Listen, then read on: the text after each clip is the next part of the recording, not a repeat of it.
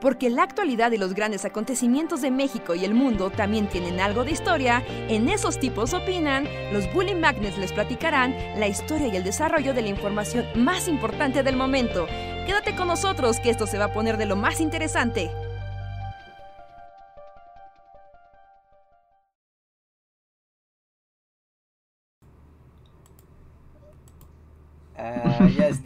Estamos dentro. Hola amigos, ¿qué tal? Buenas noches. Bienvenidos a Esos Tipos Opinan Podcast en su edición número 189.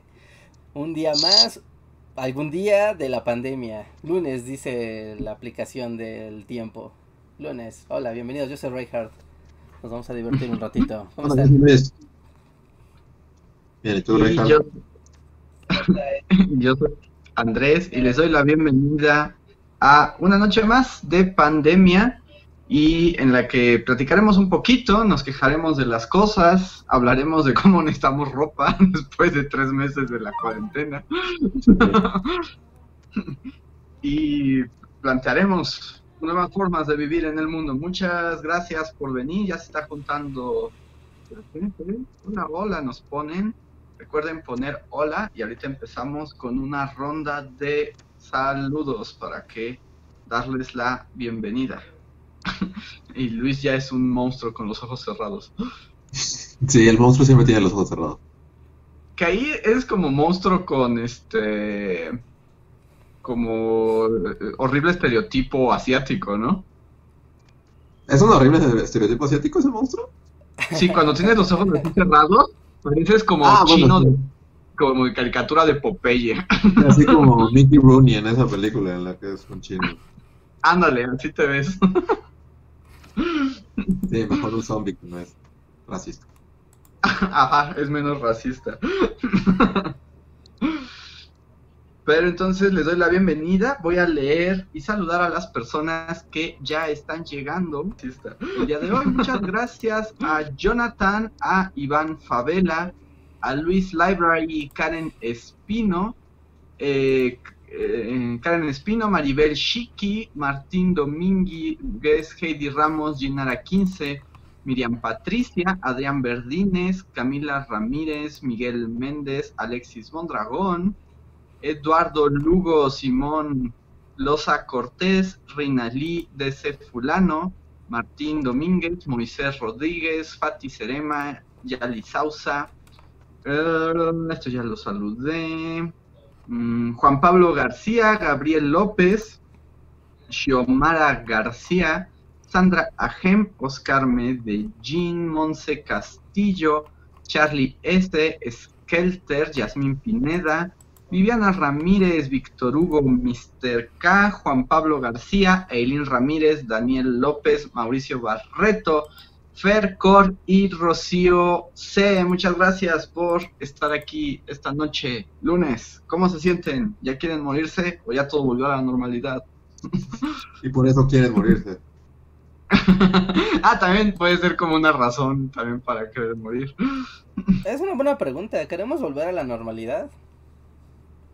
Mm, ya no se puede, ¿no? O sea, ya el hombre vamos dijo que ya nos hagamos a la idea de que ya, ya fue, ¿no? Entonces, ya game over, ya humanidad, perdiste. Acostúmbrate a esto. Pero aún así, vale la pena. O sea, hay cosas lindas del mundo normal, pero hay cosas como el día a día laboral, tú sabes, el- la godiniza. Yo festejo, así festejo que la godiniza, o sea, la dinámica de ir, venir, cruzar la ciudad, llenar el metro, estar todos mezclando olores y perfumes en la mañana y después añejos en la tarde, todos los días, y más ahorita que es época de lluvias en esta bella ciudad. Celebro que los todos los oficinistas o la mayoría no tengan que que hacer el ritual del transporte. Lo celebro con mucha alegría. Pero, ah, eso es lo que iba. Yo, yo ya los veo por todos lados, Reinhardt. Un gran porcentaje de godines ya volvieron. Sí, ¿Sí? Sí, muchos ya están de vuelta. ya, o sea, normalidad. ya, ya, ya todos volvieron. No, mi sueño duró tan poco. Y no quiero romper tu sueño, pero, pero pues, ahí están. Tal vez no todos, pero un gran porcentaje ya volvió. Con cubrebocas, pero Los regresaron. las quecas de mi esquina que, y los tacos de, de guisado de la esquina que se llenaban así de, de godines, este, ya volvieron. Con cubrebocas, pero ahí están, comiendo tacos. Híjole, sí, no, y no te lo puedo discutir porque aquí en la, ahora sí que en la avenida, el otro día iba a cruzar así la calle y había tráfico, fue como de en un momento, ya aquí podía yo pasar así como, la, la, la, estoy tan solo en esta calle y sí, ya había tráfico, supongo que eran los godines. Y ya. Tráfico ya Sí. volvió. Es que además, hasta donde yo sé, como muchos godines están volviendo, y es cierto que no van todos los días, pero ya van varios días a la semana. Sí, si ustedes trabajan en la oficina, díganos ahí. Sí, ¿cómo están sus Ujú. Si dinámicas? volvieron full, y volvieron parcialmente. Ajá, o sea, Sí, en su empresa no... Ahí dicen que, que destrozo tu sueño, Reinhardt, pero no, es como... No, pero O Luis... sea, porque hoy justo salí y en el camino vi un montón de oficinistas, ¿sí? sí, a la hora de la comida, y dije, ah, ya, ya volvió a la normalidad. No. Así que aunque el hombre OMS diga que ya game over, pues, nos moriremos trabajando, nos moriremos así en el metro. Sí, eso En las parece. minas de sal. O sea que en este momento, así en el metro Tacubaya, está así cruzándose un montón de gente, mezclando virulencia y mucosidades de manera O sea, ya involuntaria. más que antes, según yo, sí. No. Sí. Más que antes, sí. Y, y como que ya está volviendo. Yo eh, hice una salida en coche el sábado y ya hay tráfico. O sea, Sí. ya hay tráfico de nuevo. Ya hay tráfico, o sea, no ya. Bueno, es como, eh, eh, eh, estábamos como en los 70s, estábamos como en Roma, así. Ajá. Que hay avenidas, Cleo, pero no hay carros. En, en el viaducto, así era como, ay, no mames, es mi, mi- 1970.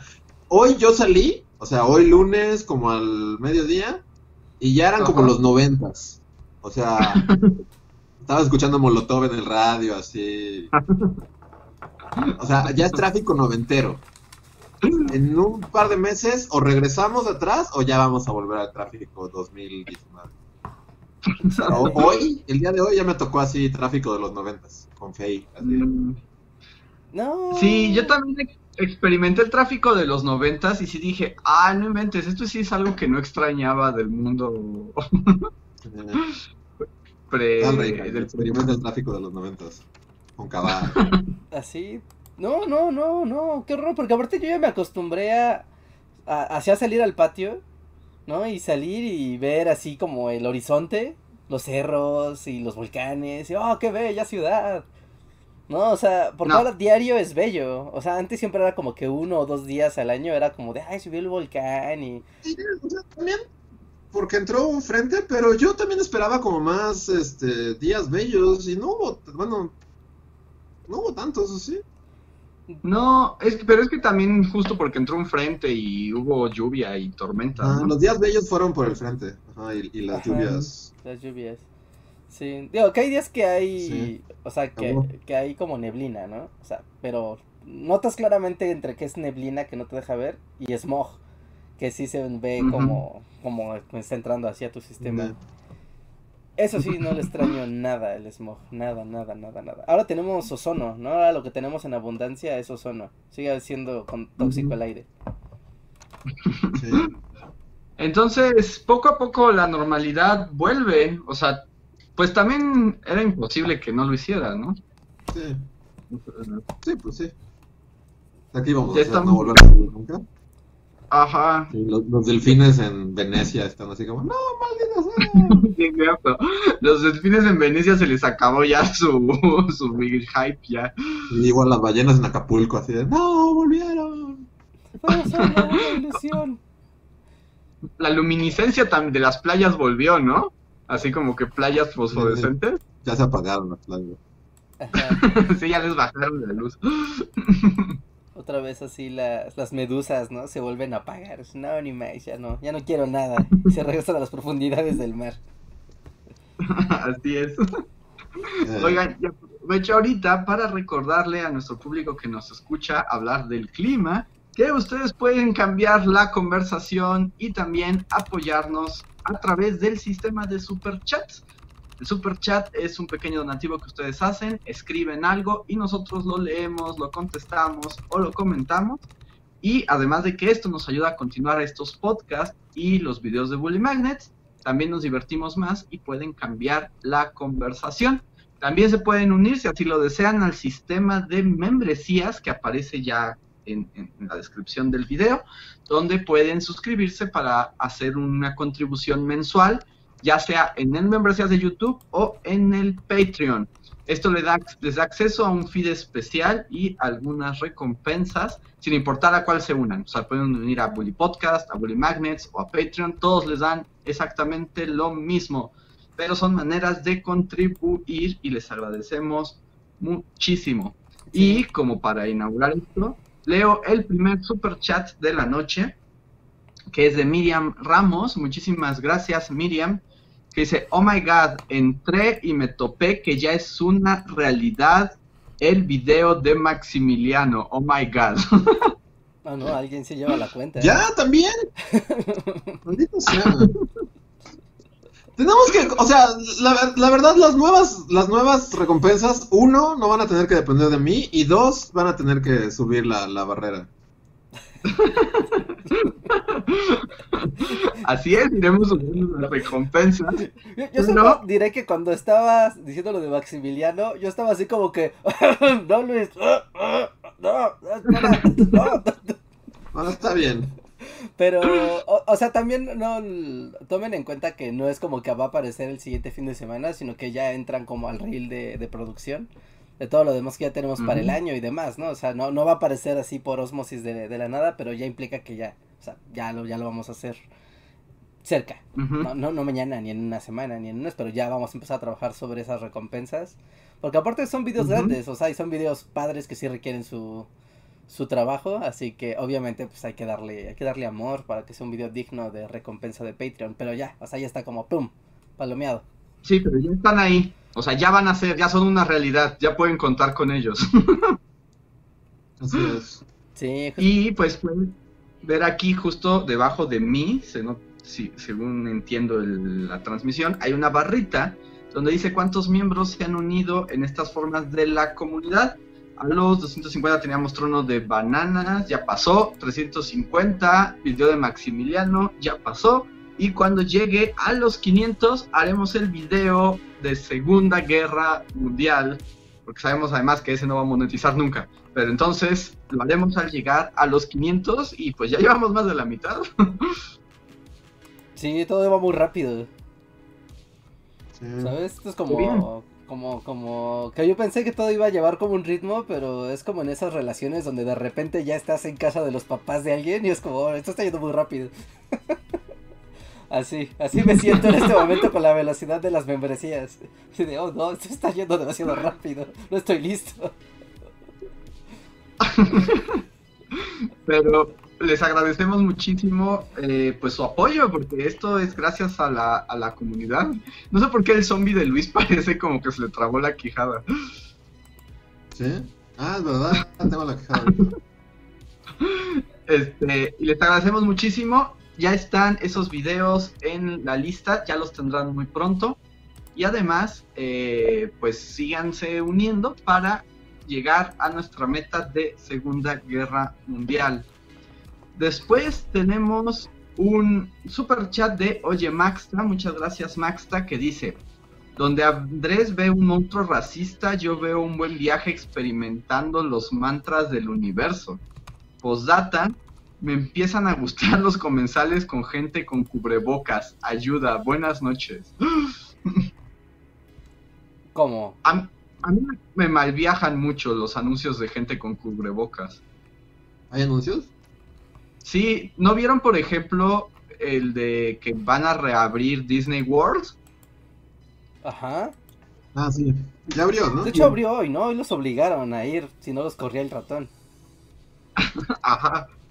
Y justo no decidieron el comercial, que era un poco como ese que habíamos comentado de Sanborns, porque es como de, ven a vivir la magia de Disney y un montón de empleados con caretas y tapabocas. Y yo digo como, ay, como que no me motiva a esta gente a ir a Disneylandia. Sí, las princesas con cubrebocas.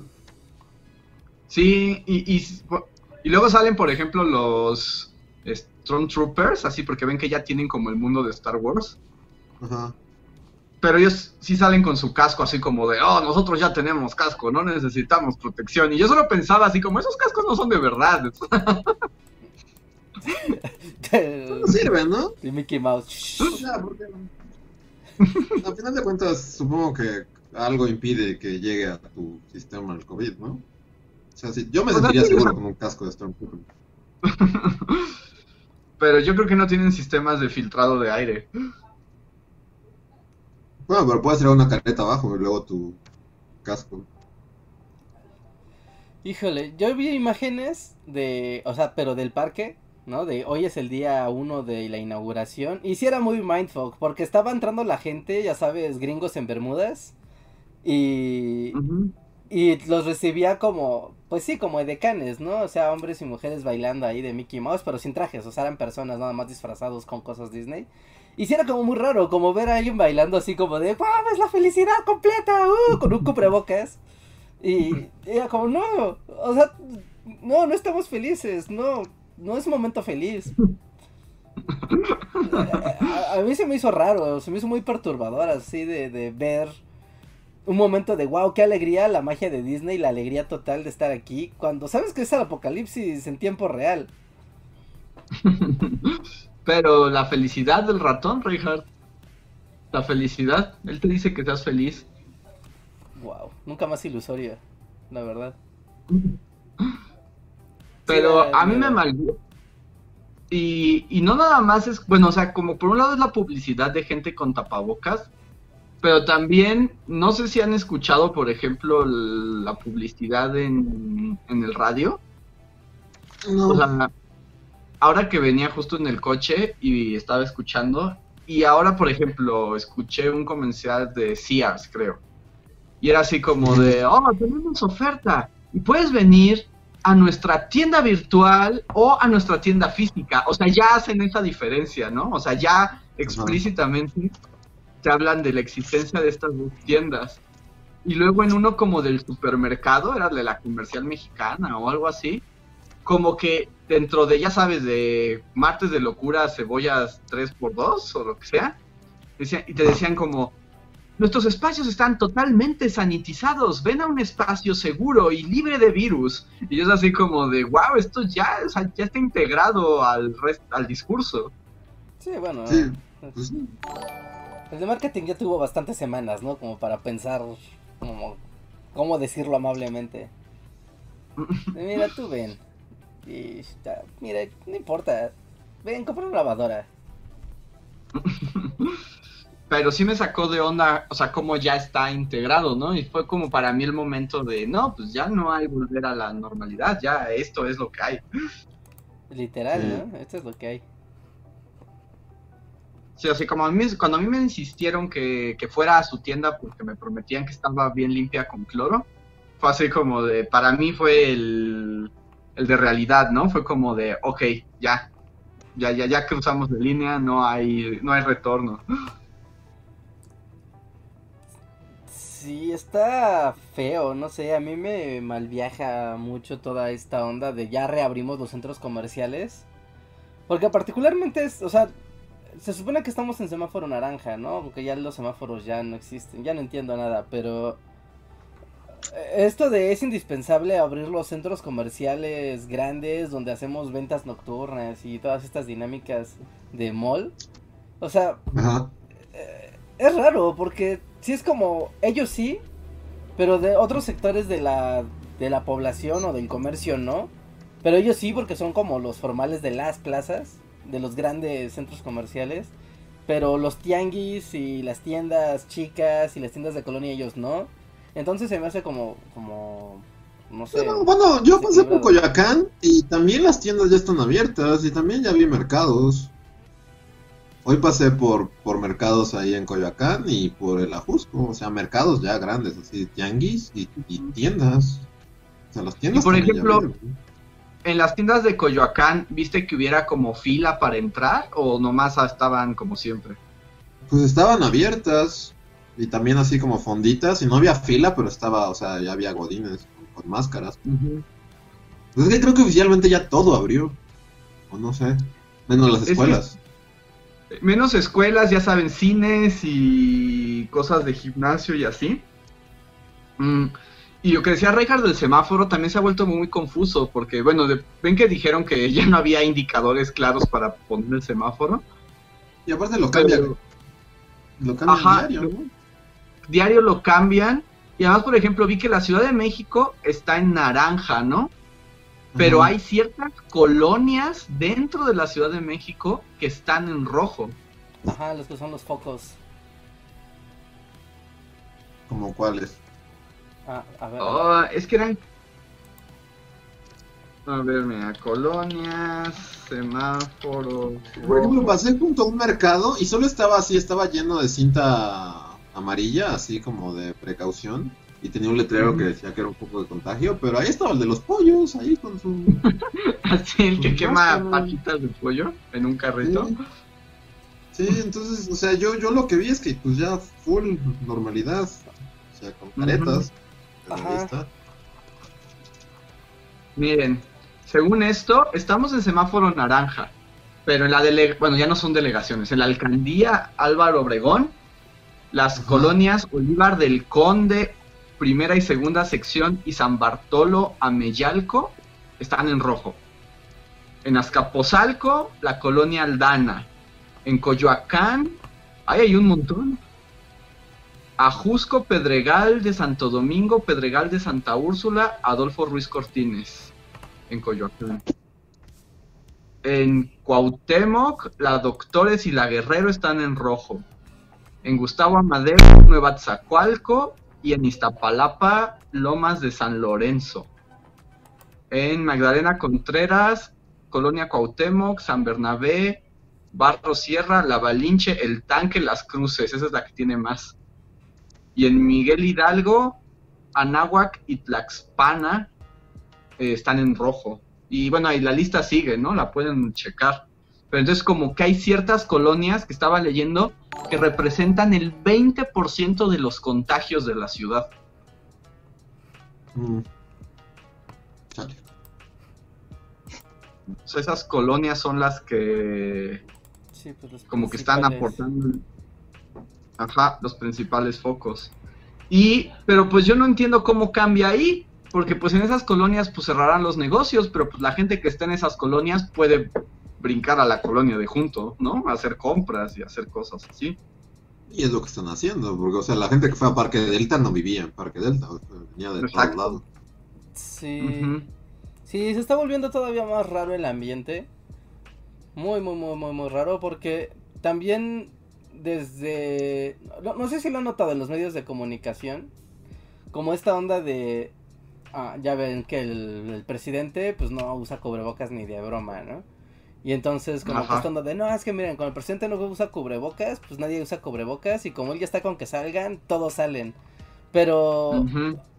Pero se me hizo a mí muy raro porque fue como de un momento, no, no, no, no, no, no. O sea, uno va al centro comercial y vas a la plaza más nice o vas a la plaza más popular y las dos tienen a gente formada masiva comprando, o sea, no es un asunto de que porque ves a un personaje público tú lo sigues como ejemplo, pero estoy viendo que ese ejemplo como, o sea, como que ese discurso se está eh, popularizando como mucho. Y como que igual estoy diciendo como, ¿sabes qué? Vamos a politizar ya esto, ya, YOLO, no importa.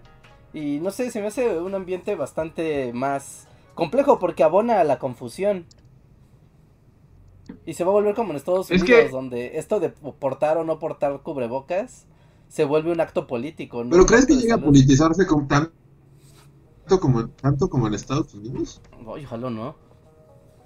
Espero que no. Pues No creo, ¿no? No estamos tan locos aquí. Aquí es diferente nuestra locura.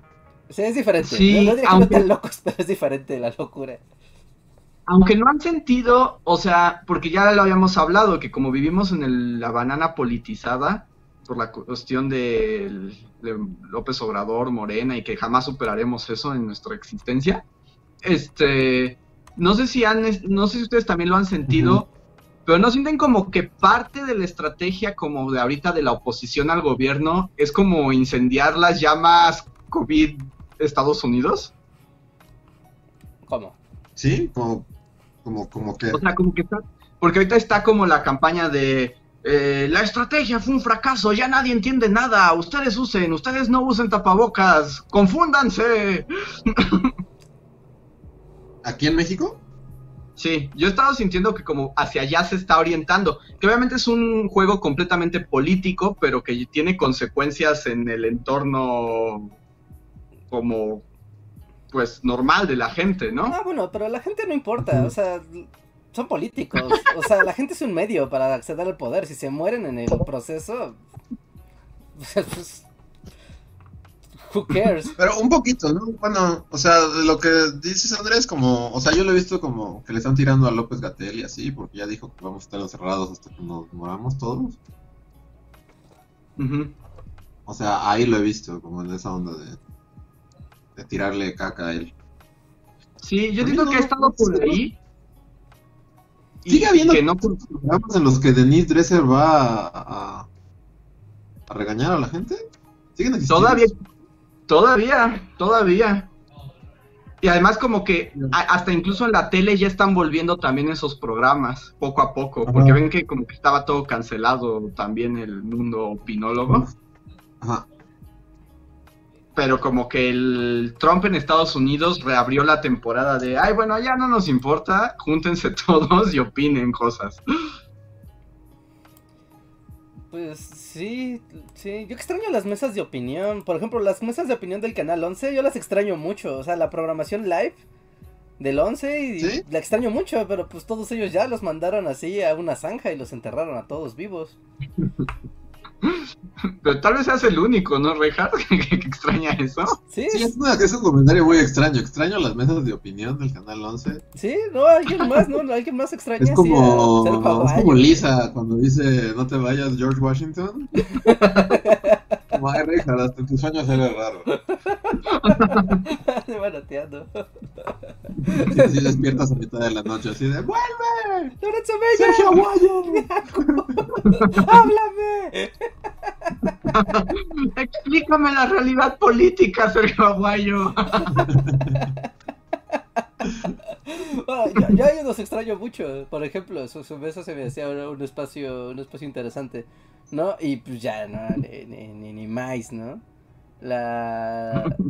Y, bueno, entre otros espacios, ¿no? También de Canal 22, bueno, de televisión pública, ¿no? En general. Pues valieron queso y vamos, son voces que, o sea, igual te gustan o no, pero pues son voces que ya no están.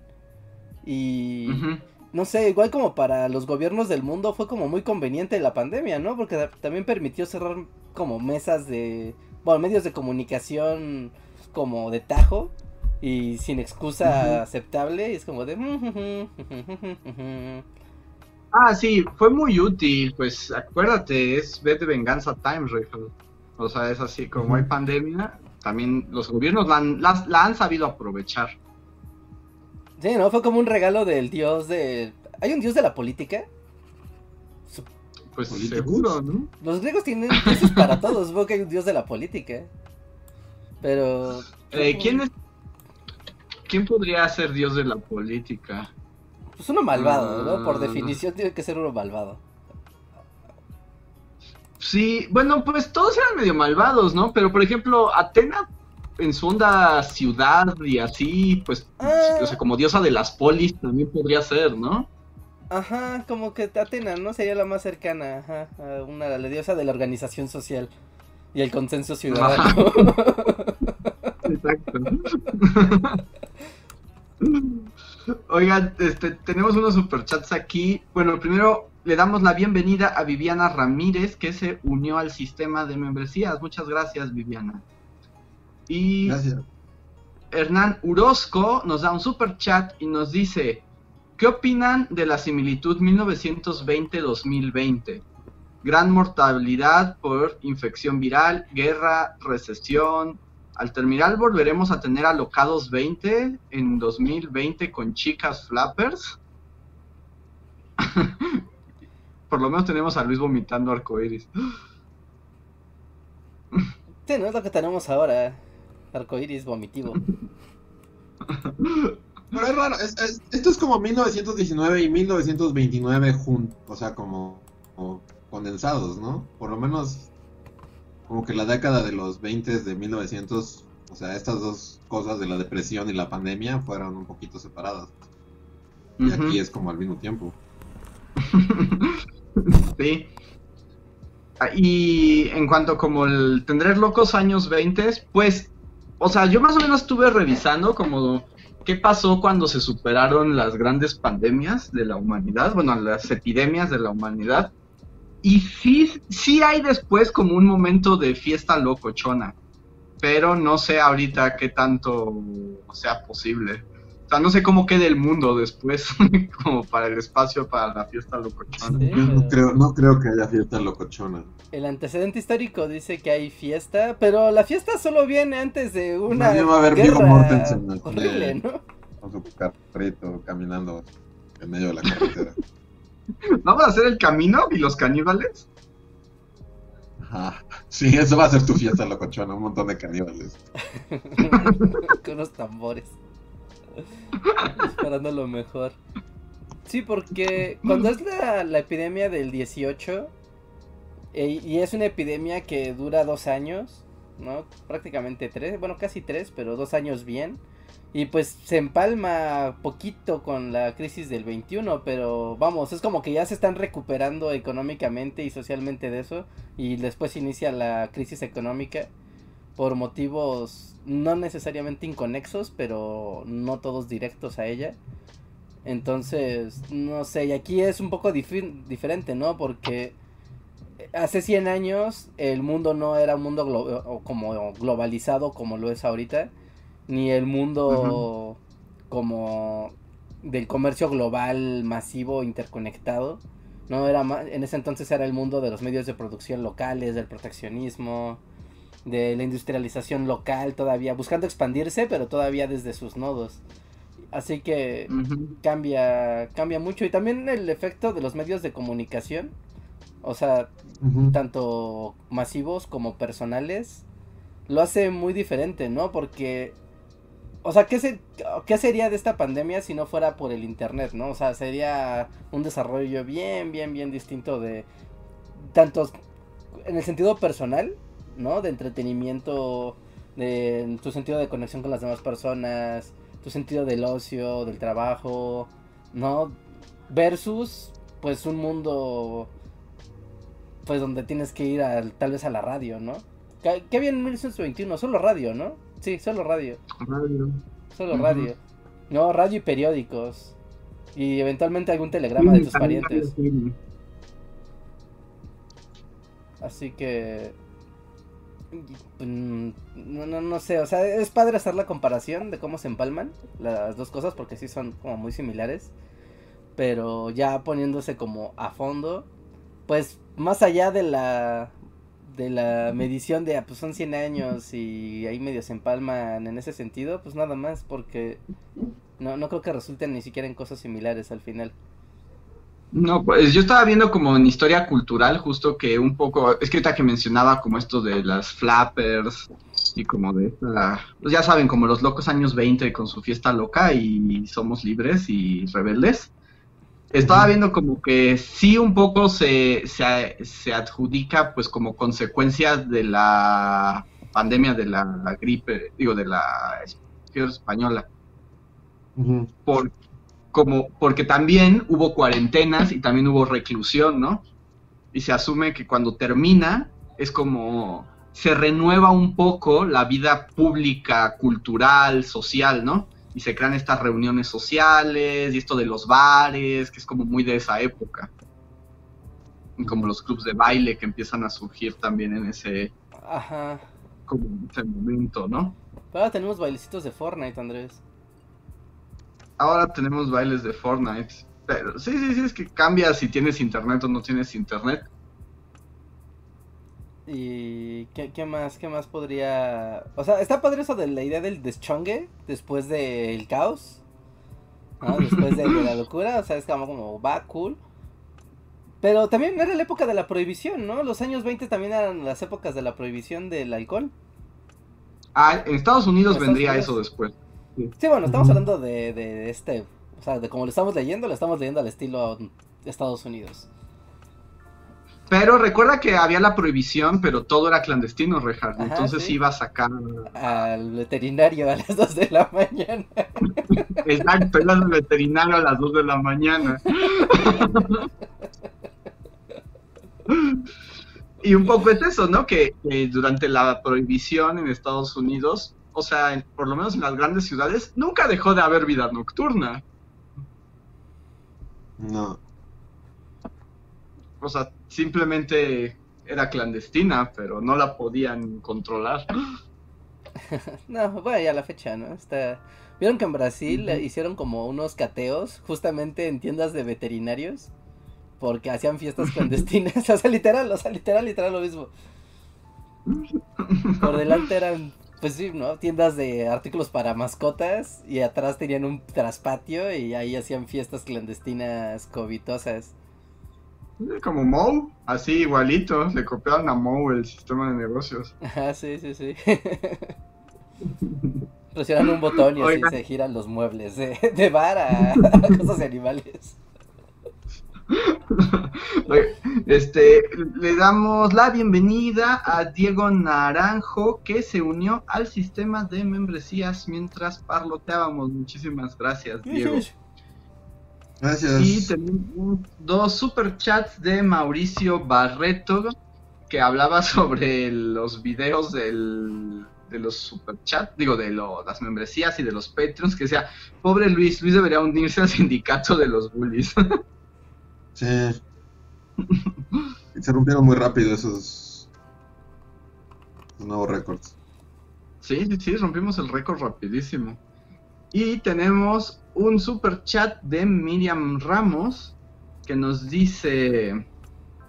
ah, perdón Luis, supongo que se refiere a lo de las membresías. Y luego dice, leí en el financiero que posible México ya estaría en bancarrota para 2021. ¿Qué pasaría en ese caso? No, no, eso no va a pasar. ¿Por qué no, Richard? Pues porque Estados Unidos nunca quiere que estemos en quiebra, siempre nos da dinero y después nos pone a hacer cosas. Sí, pero Estados Unidos va a estar vomitando sangre Pues entonces va a ser China, ¿eh? ¿Ah? Pero a China le importa si tenemos dinero o no tenemos dinero. ¿A China? Pues supongo, no tiene que vender sus celulares en algún lado.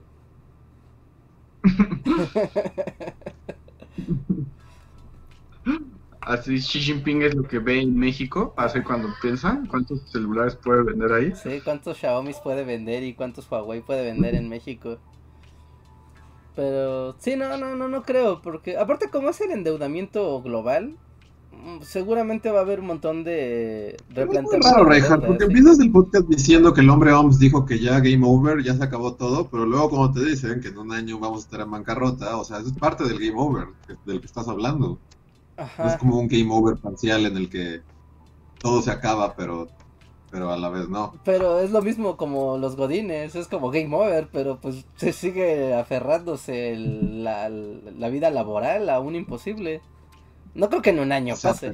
pero, a lo que voy es que como que decir así como no va a pasar es como, pues es que ya este, esto es terreno inexplorado, es como, Eso sí. o sea, igual y sí pasa, Sí. esto nunca ha pasado. así.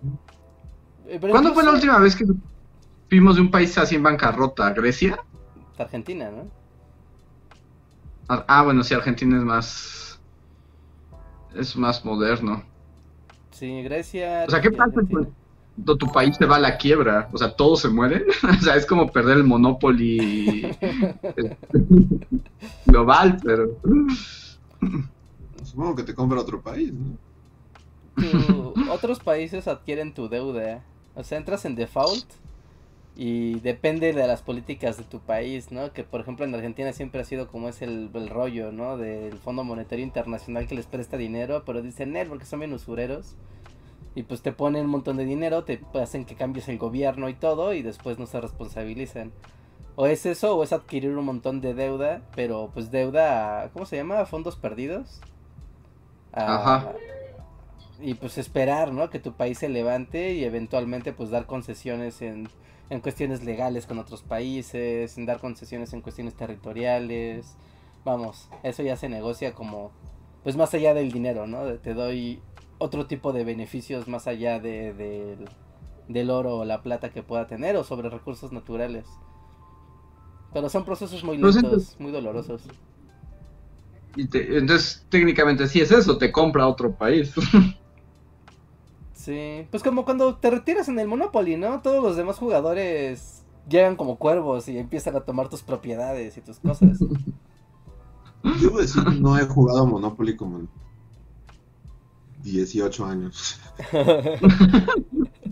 Y esto me lleva a una pregunta importante. ¿El Monopoly y el turista mundial son la misma cosa o no? Nunca me ha quedado muy claro. No lo sé. No, o sea, sí, no, no. Es que el turista mundial es como la versión descafeinada del mismo juego. Y el Monopoly tiene, es un poco más, tiene un poquito más de reglas, creo.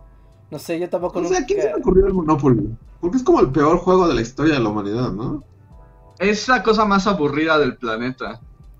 Sí la hizo O sea- alguien para un fines didácticos. Yo había leído alguna vez que, o sea, que cuando lo hicieron sí era como para un fin de demostrar cómo funcionaba la compra-venta de cosas. O sea, no como un juego de mesa. De... Pero, pero, pero, no sé, yo pensé que lo que ibas es que iba, había- era como la Ouija, así que es como un juego creado por hechiceros malditos que quisieron diseñar como un juego de mesa que haga que todos se emputen, así, todos.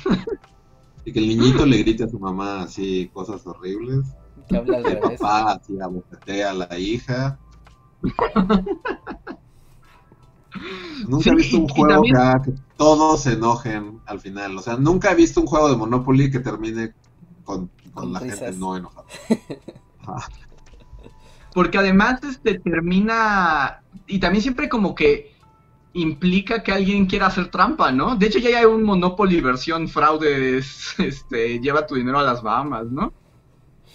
Ah, sí, ya hay Monopoly con ban- bancos en las Islas Caimán. Sí, miren, hay uno.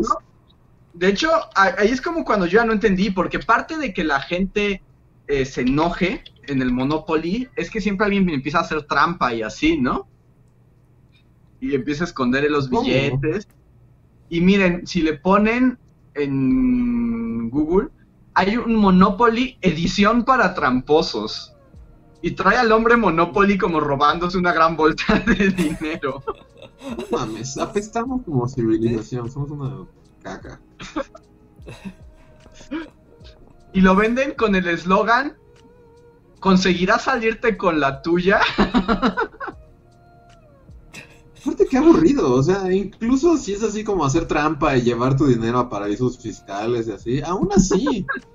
O sea, qué aburrido y qué, qué deprimente, porque es un juego de mesa. O sea, dijeras, lo estás haciendo en la vida real, eres Leonardo DiCaprio y Sí, ¿no? Tienes ocho Lamborghinis y un yate. millones en tu, yate a, a- a una isla, a un paraíso fiscal, pero no, es un señor ahí peleándote con tu hija porque Sí, embaucaste a su empresa, así.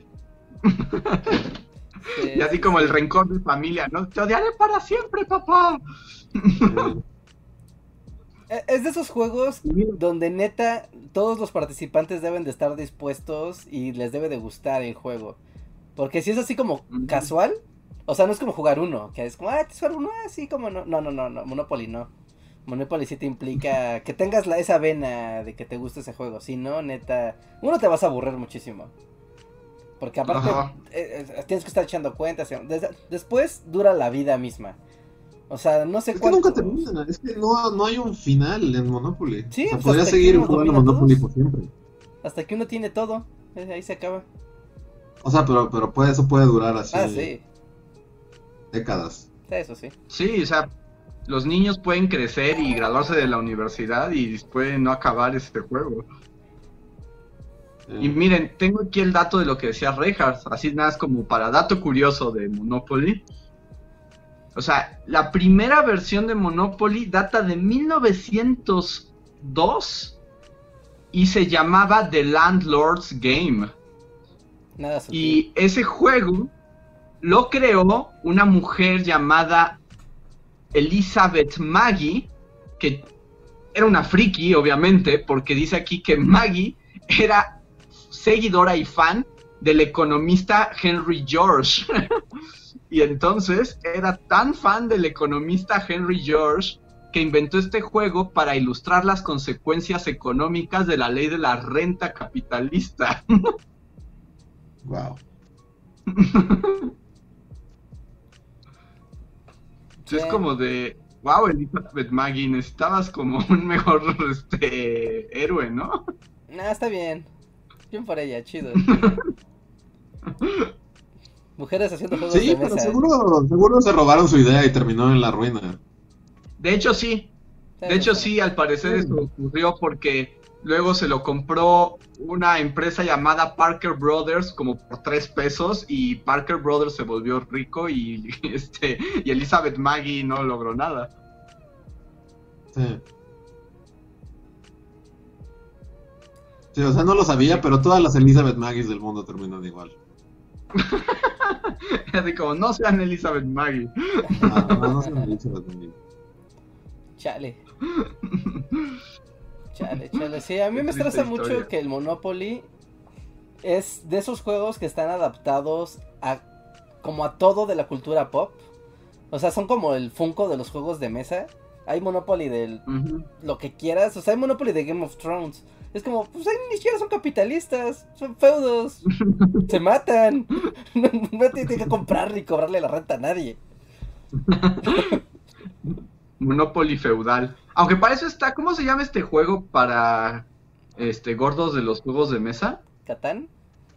Ajá, ese es como Monopoly feudal, ¿no? No, pero no es monopolio, o sea, pues no administras dinero, ahí es más como de armar caminos y hacer pueblitos y dominar territorios. Por eso es como feudal, o sea, no es versión capitalista, es versión feudal. Ah, ya, ya, ya, ya, ok, ok, ok, ok, sí, en eso sí tienes, tienes razón. Juega a ser un señor feudal, en- aquí es como juega a ser un capitalista. Híjole. Sí, sí, sí, pues hacer un juego de mesa que sea la combinación entre Risk y Monopoly. Que básicamente es lo mismo, nada más que Pues- en uno te matas de la manera violenta y el otro es de la manera económica. Ujú. Sí, no, pero no, el Monopoly es... y entonces, pero entonces el turista mundial es una copia del Monopoly. No lo sé. Pues según yo es como el Pues genérico. ¿no? Y está como descafeinado para no tener exactamente las mismas reglas porque tienes avioncitos, vas a países, compras hoteles y propiedades. Si alguien cae en tu casilla le compras le cobras la renta. Y el objetivo es hacerte con al menos un continente de, bueno, una línea, ¿no? De tablero o todo el tablero. Es lo mismo que Monopoly, Ah, pero Bueno, bendito sea Internet, ya me aclaró. Sí, turista mundial es el plagio de Monopoly mexicano. ¿Sí? Sí, ah, por México. básicamente es el mismo juego, pero con skin mexicana. Sí. ¿Nunca les regalaron a ustedes algún turista mundial? Pero no era mundial, era como de los estados de México. No. Ya No, es así o como sea- por... Pues sí, o sea, bueno, no por los todos los 32 estados, ¿no? Ibas también como por los lugares emblemáticos de México. Pero como que era versión Tianguis Edition. O sea, sí era como algo súper, súper de calle. El turista mundial de edición Pueblos Mágicos. Seguro debe haber. No, sí, sí, yo tuve uno de esos. O sea, sí existen. Sí. Sí, sí, lo, lo digo porque yo lo vi. Lo vi, lo tuve y me enojé mucho cuando me lo regalaron. Así me enojé. Estoy viendo ahorita que el, ahorita el Monopoly más vendido es Monopoly My Hero Academia. ¿Por qué? O sea, ¿por qué es como el Funko de los juegos de mesa el Monopoly? O sea, porque mete ideas que no eh, existen dentro del mundo de, de, lo, de, la franquicia que está promocionando. O sea, My Hero Academia son superhéroes que se matan y quieren hacer cosas como cosas locas en el mundo, no dominar económicamente a nadie. Y está raro porque aquí lo que compras en cada casilla ni siquiera son, son personajes. Es así como compro a All Mighto y ya.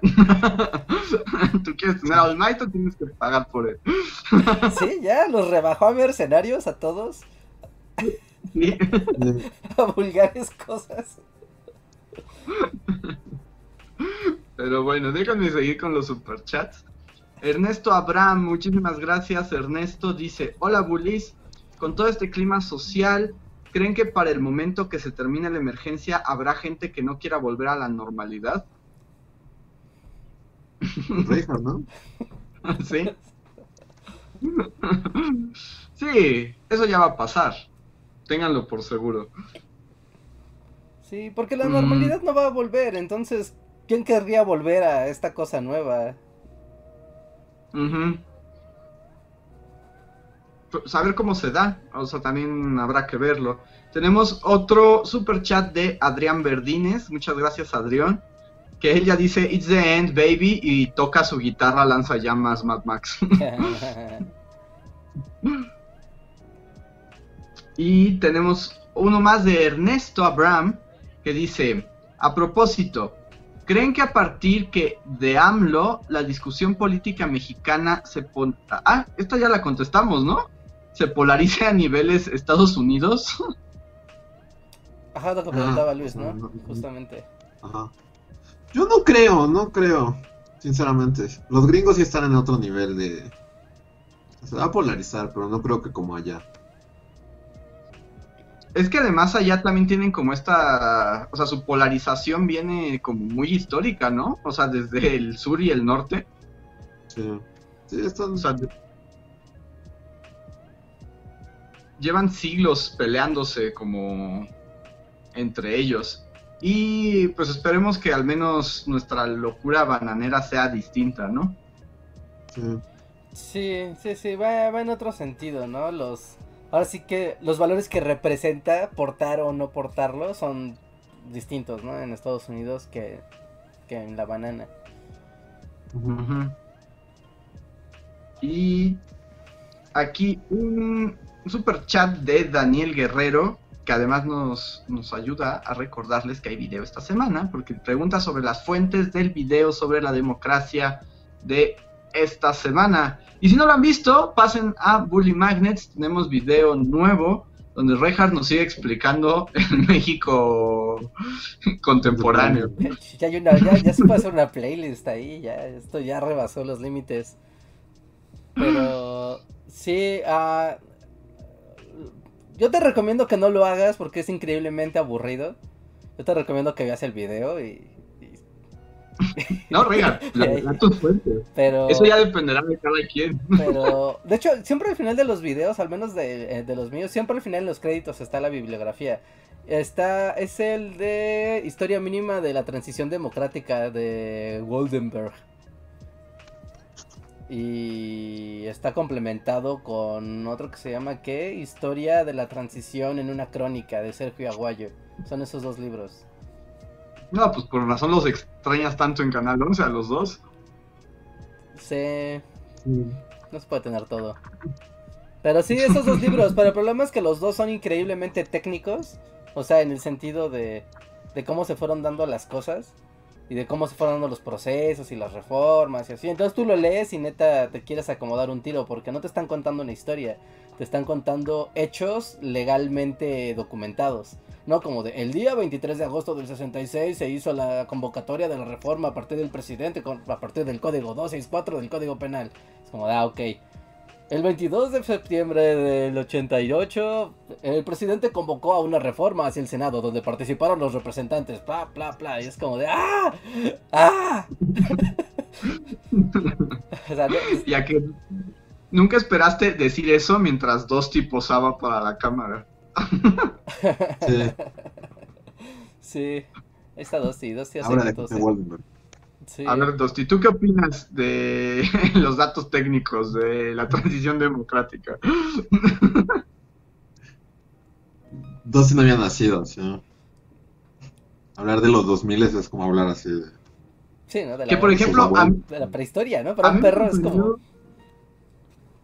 A a mí me Sí. sorprendió justo que en los comentarios del video mucha gente decía, yo ni había nacido para la transición democrática. Pues hay muchos. Sí, sí, pues hay, hay muchos, o sea, pues Todos los que es... están menores de 20. Ujú. Es que 20 años, no lo puedo creer. Yo sí recuerdo mucho la victoria de Fox. Sí es como de esos momentos grabados en mi mente. Y ver en la tele la fiesta en el Zócalo y sí, esta onda de... El país será nuevo y nunca este, volveremos a la oscuridad del pasado. Ah, y volvimos como a las dos semanas, ¿no?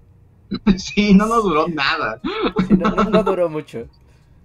no duró mucho. A- aunque, vamos, diferente. O sea, como quiero la oscuridad, pero incluso la oscuridad también cambió con el tiempo. ¿Sí? Sí, ¿no? Porque pues, Pues, la oscuridad como onda el país, el partido único, todo el poder, como esto de ser como la fuerza que, que todo lo controlaba y así, pues ya no existe, ¿no? Ahora, antes no había narcos que te cortaban la cara porque estaba ahí el gobierno poniéndoles una negociación o un alto o haciendo cosas raras con ellos.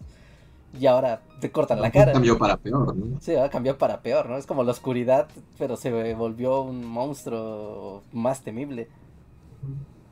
Y sí estaba recordando, bueno, en, en el video a mí lo que me llamó la atención es que sí es cierto, ¿verdad?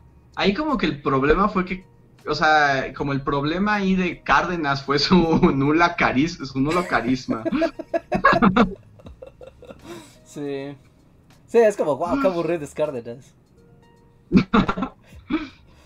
Es que qué difícil es querer ser líder político cuando no tienes ni un ápice de simpatía, ¿no? O sea, sí está difícil. Pues es que tienes, te falta la mitad de, pues, de lo que se necesita, que es ser carismático. O sea, Pero es raro, porque López Obrador no es precisamente carismático, ¿sí? pues sí, ¿no? La gente lo ama como a un dios. Pues supongo que... Supongo que O sea, pero ¿en qué varía? Porque también es un señor viejo que habla lento y aburre a todos. Pero, ¿en qué radicará? Porque sí, yo siento que él sí tiene más carisma. Ajá. O sea, pero sí, pero, pero, pero lo que dice Luis también es cierto. O sea, si lo, lo- ¿Cuál es la diferencia? sí? ¿En qué- ¿Cuál es la diferencia entre López Obrador y Cuauhtémoc Cárdenas? o sea- Am, a ver, ¿qué es? Ajá, porque sí, los dos son dos ancianos que hablan lento. ¿Por qué a uno lo Ah, quiere viejo y al rancio, otro o no? sea, es el mismo sabor de viejo rancio, sí. Hmm. Creo que Mm. también es por la, la historia, ¿no? De los personajes, porque Cuauhtémoc Cárdenas sí era como alguien emanado del PRI, que se volvió como el rebelde del PRI, pero siempre como va, ve- mediante las vías como legales y todo Pero siendo muy correcto. también, ¿no? Y,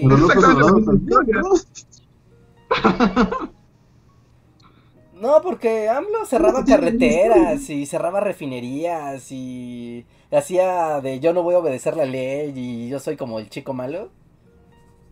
Pues como Cárdenas, pero a su manera, por otro, era otro tiempo. O sea, y los dos vienen del PRI y querían como cambiar ahí. Los dos O sea- fueron jefes de gobierno. Hmm. Ah, es que son como lo mismo.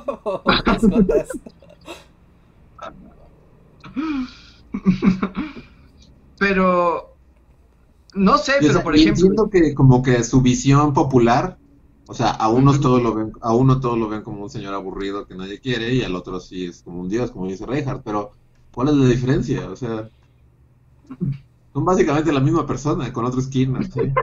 Creo que es el discurso, Eh. las palabras que utilizan para sus discursos, que el de Cuauhtémoc Cárdenas siem- nunca dejó de ser el discurso priista institucional, ¿no? Como ese lenguaje de, del- de los setentas para los setentas, y como que Obrador sí logró tener un discurso más populacho, ¿no? Más de para la gente, para, tú sabes, hacerse más de, del lenguaje del pueblo, y pues ya, o sea, creo que ese, ese es su, su, Sí, ese es Ah, su- su cosa. eso puede ser como que AMLO es más cercano como a la gente, ¿no? O sea, como al, al ser, hablar, pensar y sentir como de la gente normal.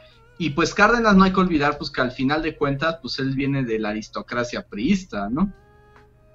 Sí, es como el príncipe rebelde de, del imperio del PRI. Ah, el príncipe rebelde, como Moisés. Estoy seguro que es como el mejor mérito o la mejor descripción que va a tener Cuauhtémoc Cárdenas. Es lo que te iba a decir. más Te animada. puedo asegurar que nadie le había dado un apodo tan cool a Cárdenas. Háblale, es más, escríbele ahorita para decirle que lo acabas de llamar el príncipe rebelde. Si hubiera dicho eso hace 20 años, la historia de México hubiera cambiado. Pero no, no lo dijo. Sorry. ¿Por qué? Porque hubiera... Sí, en campaña, así de, ¿saben qué? Yo soy un príncipe y soy el príncipe rebelde del imperio priista. Y voy a cambiar todo. Está más cool que decir que soy un ranchero loco. Sí, También cuando que pones el clip No en hablaste el de la. Bastida, ¿verdad? Ah, Nada más lo mencionan, ¿no? Sí, bueno, Sí. os lo menciono como que pues era el candidato. Tenía una compilación de momentos donde Fox insulta a la Bastida, pero dije, no, esto no, lo voy a poner. Sí, que, que, que- que No. en, retros- en retrospectiva, o sea, obviamente la Bastida era un priista y pues obviamente todo el mundo odiamos a los priistas, pero es así como de... También lo buleó toda la campaña, ¿no? O sea, su éxito fue aplicarle la de bully de secundaria. Ajá. Sí, o sea, sí. O sea, le dijo... Y, y con cosas que ahorita ya no serían como políticamente correctas. O- o sea- porque no era como, como digamos, López Obrador con, con, con este. Ya se, se me olvidó su nombre, ¿cómo se llama? Estoy en Estados Anaya. Unidos jugándome. Anaya. Anaya, ajá. Ajá. Este, o sea, fue como de eres, este, eres, eres corrupto y, este, Lo de... y, la, y Ricky, Riquín, Canallín, y ya eso fue todo, ¿no? Pero Fox fue así como, miren, es un marica, es la vestida. es un joto. Es como, ¿qué onda? Así, en, en cadena nacional, aparte. Sí, porque la burla fue como eso, de la vestida, ¿no? Y ya. Ajá. De, de hecho, o sea, eh, los, la- las primeras planas de los periódicos ponían la vestida lo hace de nuevo. Sí, como que el nivel de, de- o sea, de discusión pública tampoco estaba muy alto. Es... O sea, eh, O es, sea, tampoco lo está hoy en día, porque Ricky, Ricky en Canallín, pero, pero. o sea, literalmente en un, en el, en el segundo debate, literal le dijo maricón. O sea, es como, wow. Alguien O utilizó, sea, le dijo maricón, Eh, así, literalmente. ajá. le dijo mariquita más bien, le dijo, eres un mariquita. Y el otro le dijo, oye, no tienes que insultarme porque estamos aquí en una... Y Fox le dice, a mí se me podrá quitar lo grosero, pero no lo corrupto como a ti, marica. Es como, wow. ¿Qué onda con los 2000? La discusión, o sea, como, wow, wow los 2000. Sí, fue muy raro. La- la- el ascenso de ranchero loco es algo muy extraño. en- o sea, pues sí, al final termina siendo un, o sea, una consecuencia de años de frustración, corrupción y de reforma electoral, ¿no? Pero, pero sí es como de tenía que ser ranchero loco. Pues, eh, Yo, yo sí recuerdo que, o sea, tal vez me equivoque, pero literal fueron tres semanas. Tres semanas duró la de la, la... O sea, yo recuerdo así el Zócalo y ya ganamos y así, y mis papás así como, ¡sí, lo logramos! Y así, así los Ewoks tocando así como... Sí, sí, estaban todo era magia. Así, así. Pero luego tuvo, o sea, como que a la semana fue como de Fox, tiene su programa de radio porque es un presidente que llega a la gente y puede sintonizarlo todos los domingos, la hora de ranchero loco. Y recuerdo la primera semana mi papá haciendo así como, ah, sí, a huevo, nuestro presidente, ahora estoy en radio, ¡wow! Así, así de que íbamos en su camioneta y le ponía así como, la hora de ranchero loco es lo máximo. La segunda semana así como de, ¿ah? Y ya la tercera semana ya no lo puso. Mejor puso música. O sea, mi papá escuchó ese programa dos semanas. A la tercera fue como, no. Y ya, y de ahí todo fue decepción. Entonces, literal, según yo, fueron tres semanas de, de la fiesta Ewok. Y, Y se acabó. Y a la tercera semana fue como, no, esto es no, no, no, es lo mismo, no cambió nada. Este, tal vez es peor y hay cabezas ahora en la carretera. Y ya. Sí. Y luego, ahorita que mencionas lo de. O sea, es que ahorita me acuerdo que dices de lo del programa de radio, sí es cierto. Y luego nos enteramos, ¿no? Que ni siquiera era ranchero loco el que hacía el programa, sino tenía un doble de voz. Ah, sí, aparte estabas escuchando el doble de Ranchero Loco. O sea, ni siquiera sí. era el verdadero Fox, era un tipo, era un, do- un actor de doblaje que imitaba a Fox y hacía el programa de Fox, ni siquiera era el verdadero Fox. Eh, entonces, o no sé, bueno, mi, mi recuerdo de, la transición es esa. Es como. Ganó Fiesta Ewok, pero a las dos semanas es claro que nada cambió y todo es más horrible. Sí, porque luego tuvimos los momentos de lavadoras de dos patas, el come si te vas. Sí, no hubo. O sea, todo, todo a partir de eso fue. El meme, o sea, fue sí, el meme antes del meme. Sí, sí, sí. Es Sí. como pre-memes. Era un GIF de esos viejitos. Yo lo que más recuerdo es este la, la caracterización de. Ah, se me fue su nombre. Andrés Bustamante. Ah, sí. Que se disfrazaba de Fox, hasta lo entrevistó, Ah, se ¿no? disfrazaba de Fox. ¿Eh? Hasta hubo un, un capítulo, o sea, hubo una vez donde Andrés Bustamante disfrazado de Fox entrevistó a Vicente Fox. ¿Ah, sí? Sí, sí, sí. Y luego hasta sacó un libro de, de sus frases y ya. Son Ujú. seis años de frases Ajá. Y de Marta Sagún. Y de Marta Sagún, pues de hecho también está interesante, o sea, ya no llega hasta ahí, ¿no? Porque no era el sentido del video. Pero cuando ves cómo, cómo se organizó legalmente las campañas, que decía, bueno, el gobierno va a poner el dinero para los partidos y todos van a poder competir y entonces quien, quien quiera recibir donativos tiene que ser mediante, el, mediante los órganos electorales para saber cuánto dinero tienen. Pero como eran los locos días del internet pre mundo del pre-internet mexicano, eh, Fox había hecho esta cosa de los amigos de Fox que después se destapó, ¿no? Que era todo una lavadora de dinero. Pero había la página de amigos de Fox en 1990, en 1999-2000 y en y vía esa página de internet se registraba un montón de empresarios de todo el, o sea, mexicanos y extranjeros para meter dinero a la campaña vía donativos, así como el Patreon Fox. Pero como la ley no contemplaba la existencia ni del internet ni de los donativos mediante a páginas de internet o mediante, eh, pues sí, ¿no? Eh, elementos externos y como el internet no estaba regulado de nada, por ahí filtraron un chorro de lana. Entonces al final ocurrió que tanto el PRI utilizó lo de siempre, ¿no? Utilizó a Pemex para sacar un montón de, así, carretadas de dinero para la campaña electoral de la Bastida.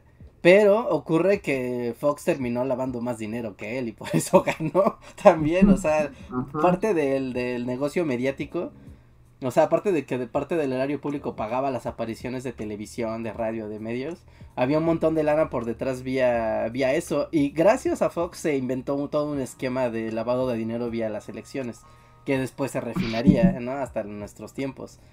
Es como, wow. Y lo peor es que todos nos enteramos de eso y quedan impunes, ¿no? O sea, no les pasa absolutamente nada. Pues es que aplican la Bartletiña, de, pues es que al final, pues es legal. sí, sí, sí. es como, mira, Y, y- y que, por ejemplo, con Fox eh, también pasó esto de que usó todo ese dinero también como una campaña mediática muy particular, ¿no? ¿No se acuerdan que fue a otro rollo y que salía con Derbez? Yo me acuerdo que, o sea, sí, sí, o sea, eso, pero también, y, yo estaba así como en mi ilusión niño, es así como, sí, Fox es el elegido y todo va a ser hermoso. Y luego nos llegó a la casa un cómic que era como, era, ajá, era parte de esa estrategia, de, de como, porque era un cómic así como la vida de Vicente Fox y así como el iluminado. Y hasta para, para mi mente infantil y, y- y todavía no desarrollada, ese cómic fue de un momento. Está raro, porque literal así salía como abrazando ancianos, y como de la mano de indígenas, y es como, ok, está muy raro. Pero sí, tuvo toda una estrategia así de... Ah, pues, o, o se acuerdan de la... Y su personalidad meme y esta onda se refleja en su estatua presidencial, ¿se acuerdan? O sea, y es como para, para la gente que nos está escuchando, si van ahorita a Palacio Nacional, A está como el paseo de las estatuas presidenciales. A los a Y los se supone que... ¿Cómo? A los pinos. Ah, Es a en- los pinos, sí. A los pinos eh, está el paseo de las estatuas presidenciales, porque cada presidente, en una onda de absoluta narcisismo, manda a hacer su estatua, ¿no? O sea, su estatua con la que será recordado, y según esto, cada presidente elige al escultor y cómo va a ser la, la estatua. Entonces uno va avanzando y va viendo, pues, ay, como todos echan una manita de gato, ¿no? O sea, Díaz Ordaz se puso más guapo, o sea, así como Salinas se puso con más cabello y así. Pero cuando uno llega a la de Fox, sí es como el espectáculo absoluto porque es él abrazando como tres niños indígenas. Ajá, es como el tío Fox, ¿no? Es así ¿en los como pinos la- o en en Palacio Nacional? en los pinos, en los pinos, Ajá.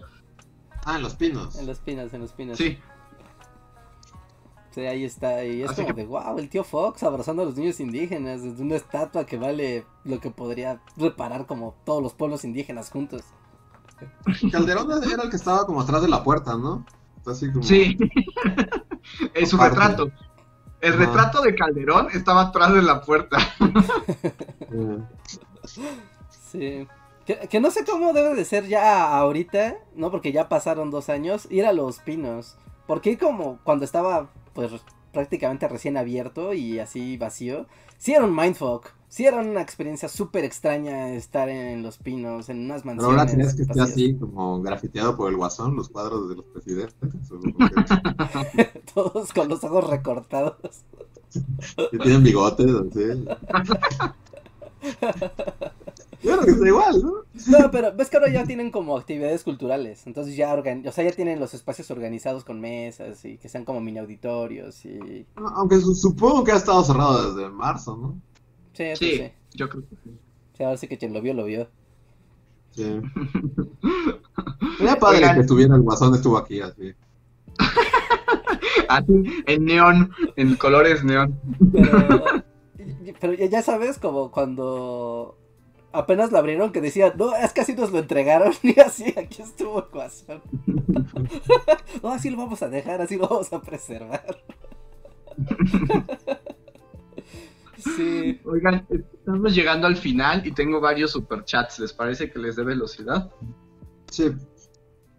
Eh, Marco Cuarto nos dice, yo digo que para ser parejos con Luis, Andrés haga el literatura de Borges a los 400 y Reinhardt el México de los 2000 a los 450.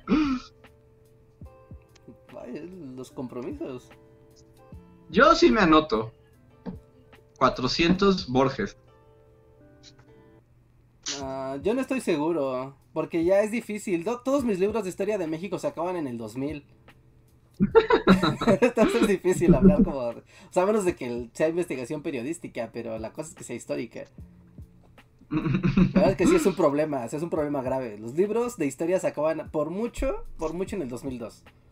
Es como, y luego... Pues ya historia del tiempo presente, Reinhardt. A los archivos. Peña Nieto, sí. La guerra contra el narco. Sí, porque pues, todavía ni se sabe bien, ¿no? Ahorita van a traer a los Oya y eso es como de, ah, miren, lavaban dinero de unas maneras súper elaboradas, wow. Eran unos maestros de la... De, de encontrarle los agujeros al, a la administración pública. Me gusta que ahora se llame la barletiña. Hacer cosas ilegales pero siendo legal. Sí, es como de, bueno, pues con razón está en el gobierno, con razón nadie lo suelta. Ese vato es un maestro de... O sea, yo creo que ese vato, ya vamos para cerrar como el tema, o sea, después de ver como que él está en todos los periodos históricos, en todo, o sea, si hay alguien que sabe, neta, sabe bien cómo funciona todo, es él. Ni los presidentes yo Sí. creo que saben tanto como ese vato, porque ha trabajado para todos, para todos, en el más alto ¿Qué nivel. Nieto? Ese vato, ¿qué hacía Bartlett con Peña Nieto? ¿No era secretario de algo? No, secretario. ¿O era no, consejero? Pero. Pero puede que sí sea. Era senador, ¿no? Era senador. A ver. Era. Según Era yo, senador. en ese tiempo, Era senador. Pero siempre ha estado, o sea, nunca se ha ido. No, porque él fue el de CFE. No, bueno, es el de Comisión de Federal de Electricidad. Ha sido senador. Ha sido diputado. Ha sido secretario de Gobernación. Ha sido consejero. Literal, consejero presidencial. O sea, no, no es cualquier vato. No, no, es el, es el sistema político mexicano encarnado en un anciano. Sí, no es que para, o sea, incluso ya a estas alturas, o sea, como que el verdadero villano es, es, es ese vato, porque él estaba en todo. En, los, en las mesas de negociación de todo, de todo. O sea, es como, sí, sí. Los demás son como, sí, él es el presidente, sí, qué lindo. Pero yo estoy aquí atrás. Ajá. Sí, sí, sí. Y además es ultramillonario de pura corrupción. Sí. Sí, o sea, y sabe y ha visto la evolución del antiguo sistema, del sistema reformado, del nuevo sistema y de la cuarta transformación. O sea, está hardcore este vato. Sí, sí, sí. Entonces, vigilen a Bartlett. Ahí está. Y seguirá. ¿Sabes cuando mu- Es un horrocrux del PRI, ¿no? ¿No ves? Y si ves pinturas así de 1800, estaba ahí. Estaba ahí, ajá. Trabajaba para Obregón y antes trabajaba para Porfirio No. Díaz. Vez. Estuvo John Titor. Sí. Estaba ahí con Santana. Ajá, esa cosa. Está en un caballo así con Cortés. Tal vez, así si haces un tour en, en Chapultepec y pones atención al fondo de cada pintura hay un Bartlett. Sí, el, el conde de Bartlett de la época colonial. Así con peluca virreinal, Ay, con el de Bartlett. La toga, ¿eh? Wow, Barrett, sí, por siempre. A ver, déjenme mirar los superchats. Tenemos uno de Siul 2.0, muchísimas gracias, que dice, los amo. Muchísimas gracias, Siul. Gracias. Gracias. Mucho tu superchat.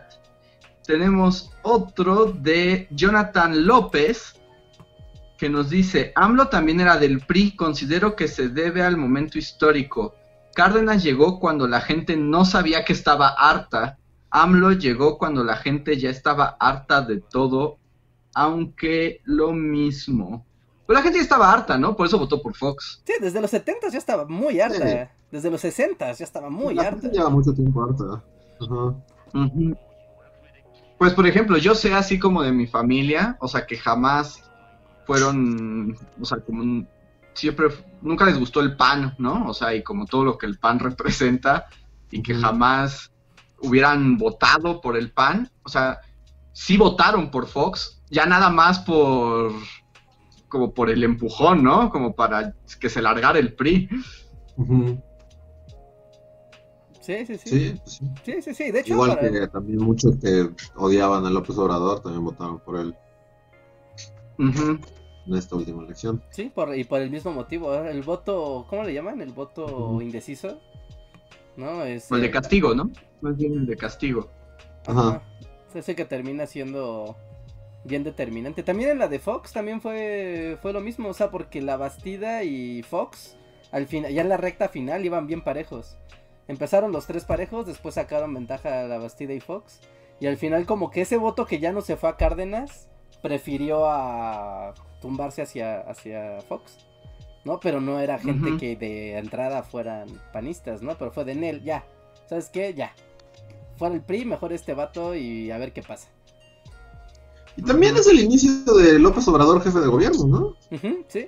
Sí, Sí, de hecho hay una foto Sí, que sí, cuando, sí. si la ves ya ahorita te jode el cerebro porque es como la toma de protesta. ¿No? Ves a Fox. Ves a López Obrador. Ves a, a este... Ay, ¿cómo se llama el que ahora es el jefe del Senado? Este... Porfirio Muñoz Ledo. Está Marcelo Ebrard. Está... Abajo, abajo está Felipe Calderón. Y es como de, no manches, están todos. O sea, todos esos vatos han estado ahí desde los ochentas. Y para acá, pa- pasándose la bolita, ¿no? De lo que tú quieras. Estaba Bartlett Solo también. Marcelo ahí. solo se convirtió en una botarga de sí mismo, ¿no? Ajá. sí. Fue su evolución Pokémon. Sí. Sí, Marcelo sí evolucionó como un Pokémon, ¿no? Como que ya es otro, porque todos siguen más o menos igual. Un poquito más viejos, pero Marcelo sí se volvió como, como botargoso. Sí, como que abajo Sí. del traje tiene un Si el verdadero caparazón. Marcelo estuviera dentro de esa botarga y solo es como muy grande. Su papada, ¿no? Como que su papada tiene conciencia propia. Sí, no sé. Sí, pero ver imágenes de las tomas de protesta de jefe de gobierno y de presidente del 2000, neta sí es un mindfuck, porque es como, wow, toda esa gente sigue gobernando, o sea, y todos se pasaron la bolita de un modo o de otro. Y, Todos. y vienen de la misma, pues acuérdense que, o sea, que todo el proceso del desafuero de López Obrador fue orquestado por Fox. Sí, sí, cierto, sí, sí, sí, el desafuero. El desafuero, no sé si recuerden esos tiempos oscuros también. Sí, sí, sí, el desafuero y el segundo piso del periférico. Ujú. ¿Cómo olvidar todas esas épocas? Broso, cuando Pues Broso algo arrancan. importante en la tele. Ya ves, historia de los 2000 con Reinhardt. Que, bueno. Bueno, Reinhardt mencionó a Broso y lo voy a mencionar brevemente y ya es al final, entonces mucha gente no lo va a oír. Porque... ya está muy tarde en el, en el podcast, así que está bien. Pero ya lo había mencionado que existe un canal horrible de Carlos Loret y Broso. Ah, ajá. Entonces, Están en Estados Unidos, ¿no? ¿Eh? Sí. Y a la fecha somos más grandes que ellos.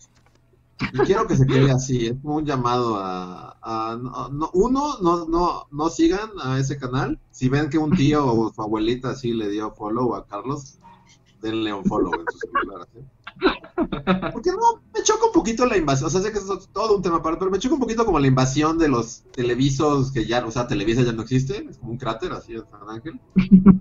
Entonces, como que todos han, han querido migrar así de ahora somos chavos y estamos en YouTube. y- Es, no, medio- es medio no, patético, hay que decirlo. no, güey, o sea, esto no, o sea, tú tuviste tu oportunidad en, en los 90, 2000, Carlos Lorenzo, fuiste grande, ya, o sea, no trates de, de, de- de colarte a los nuevos medios, porque no perteneces aquí fuera.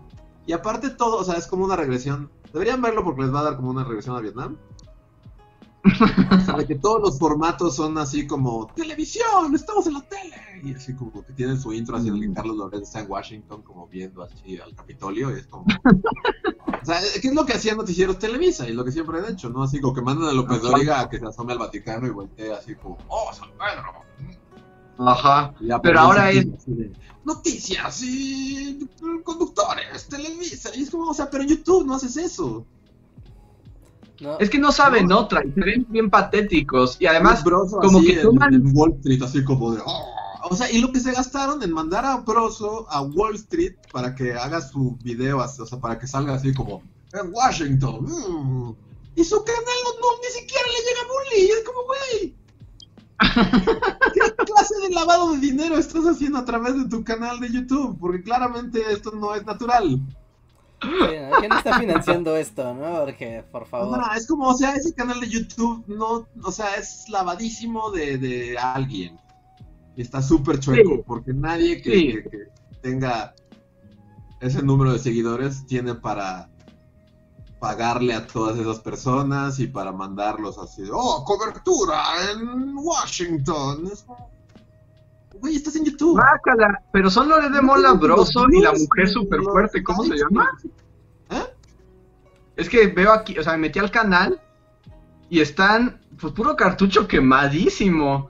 O sea, Sí, está Luis aparte es así García. como los quemados de los quema, ajá, sí, sí, sí, cartucho reusado, así. Sí. Ajá, está Luis García, Lord de Mola, Broso y Bárbara de Regil. Guácala. Sí, hay Pero ve los números, o sea, de- porque sí tienen videos que es así como, bueno, Broso y, lo, y lo- Loret, los mandamos a Washington, entonces, chance y llegan así a 15 mil views. Pero luego hay otros que tienen al chaparrito ese que estaba en Azteca, un chaparrito que era como de este tamaño. Bueno, no sé, está por ahí. Y sus videos tienen como 3000, es como, güey. 3000 en- hasta en Bully sería así como, qué vergüenza, Sí. ¿qué hiciste mal? Ni un anuncio. para también. tener 3000 views en tu, eso. en tu video. Y ya, me molesta mucho su canal y. Y quiero hacer como. Pero una hasta tienen un programa, hasta tienen caricaturas. Ah, las caricaturas son pésimas. Y sí vi a la, vi a la persona, así que. A la que le gritan porque. Porque sus animaciones. Así como, haz tus, animaciones ahí. Tú le sabes mover. O sea, vi, a- vi a la persona. Vi a. Que nosotros conocimos como equivalente. de- la persona en su cubículo siendo explotada para hacer sus caricaturas chistositas de. Es como López Obrador con un show, ¿no? O algo así. Qué miedo. Ah, Andrés se fue. Andrés. No, no, no lo soportó. cansado de esa conversación. Pero ya, ya, hasta ahí mi rant con Loret.